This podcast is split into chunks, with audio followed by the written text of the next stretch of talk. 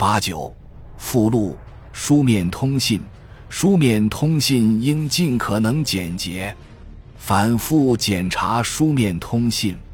复述通过听写记录下的一切消息，以免发生误解和错误。指挥所必须总是仔细检查接收到的命令、报告或摘要。此外，发给同一收件方的多份命令和报告上应添加编号，应谨慎使用诸如右、左、前、后这一边、那一边、上和下这些方向词。倘若存在混淆的可能性，应以具体方位取代这些词。行军纵队和独立部队应以其指挥官的名字命名，除非基于战斗符号序列的简单命名更加适用。此外，行军纵队的前部和后部根据行军方向指定，各纵队之间的前后空间称为距离。各部队之间的横向空间称为间隔。对于一支梯次配置的部队而言，应具有距离和间隔。前向间距从纵队头部测量，后向间距从纵队尾部测量到下一个后续梯队。年、月、日应简写，如将一九三三年九月二十日表述为二十点九。三十三或二十 sept，三十三，为避免发生歧义，表明夜晚时应注明前后两天，并以斜杠隔开，例如二十点二一点六或二十点二一中夜间。此外，在表明小时和分钟时，应使用以下格式手写和印刷：九百零五 hours 或一千八百 hours，打字。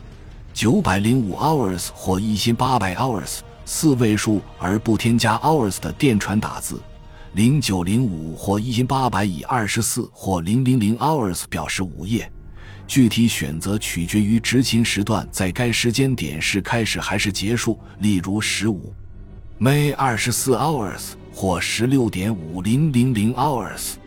值得注意的是，诸如昨日。今日和明日这些词可能也需要加以澄清。地名不仅要以拉丁字母书写，还要清晰准确地复制自地图。倘若同样的名称不止一次出现在同一地区，就应添加额外信息，以免发生歧义。例如，厄尔斯以东三千米的诺伊霍夫。具有双重名称或后缀的地点应标出其全名，例如 u p s t a t a Berga。地名不详处必须以特殊表示法指明，以消除产生误解的可能性。例如，西格斯多尔夫与霍尔岑之间树林东部边缘的一组房屋。因译一个外国地名时，还应在其名称后标出原名，例如 Plsm Brasazeni。道路通常会以道路两端的地名加以命名，例如或亨坦巴尔瑙公路。道路交叉口、十字路口和出口必须谨慎确认，在大多数情况下，它们不应以方位标注。以海拔标注一个地点总是需要额外的标识，例如三百二十八点，吉尔斯多夫以西二点五千米。诸如战斗地段和分界线这些线路的表述，至少需要两个点，例如达勒维茨西北方一千米的亚恩斯多夫教堂风车房。不过，这种表述可能需要插入“包括或除外”这些词。通常说来，在地图上绘制示意图强过进行复杂的表述。指定部队位置、地形地段和区域时。应从己方右侧或敌人左侧起，沿逆时针方向依次进行。使用地图网格为参照，往往能更容易地识别地点和其他点，但前提条件是接收方也在同一网格内。倘若敌人有能力拦截我方通信，部队就需要采用这种方式来进行标注，指出地形参照的命令。通常也应包括地图参考，即便接收方没有这种地图，同样，只有使用地图参考才能理解的一切地名，必须限制在接收方也有同一份地图的情况下。此外，下达命令方必须标明地图编号，指挥部和部队名称的缩写必须符合信函和通信规定。信函必须以足够清晰的方式进行书写，以便收信方在光线不足的情况下阅读。不要使用有可能被雨雪弄脏的书写媒介。在将铅笔书写的文件归档前。接收方必须给这些文件涂上保护液，例如牛奶或稀释的胶水。以下准则适用于标准电报纸发送端这一段，表示指挥部、师或部队的当前任务。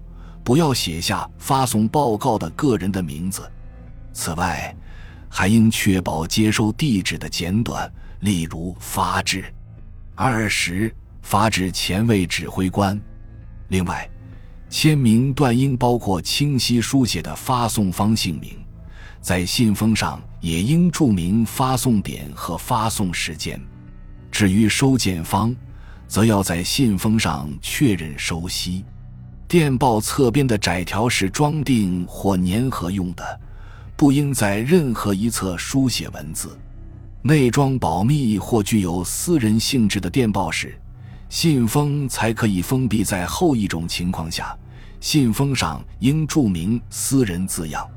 电报纸应当印在牢固的纸张上，并允许使用一张复写纸。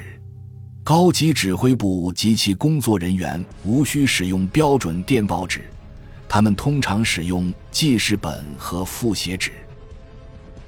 感谢您的收听，本集已经播讲完毕。喜欢请订阅专辑，关注主播主页，更多精彩内容等着你。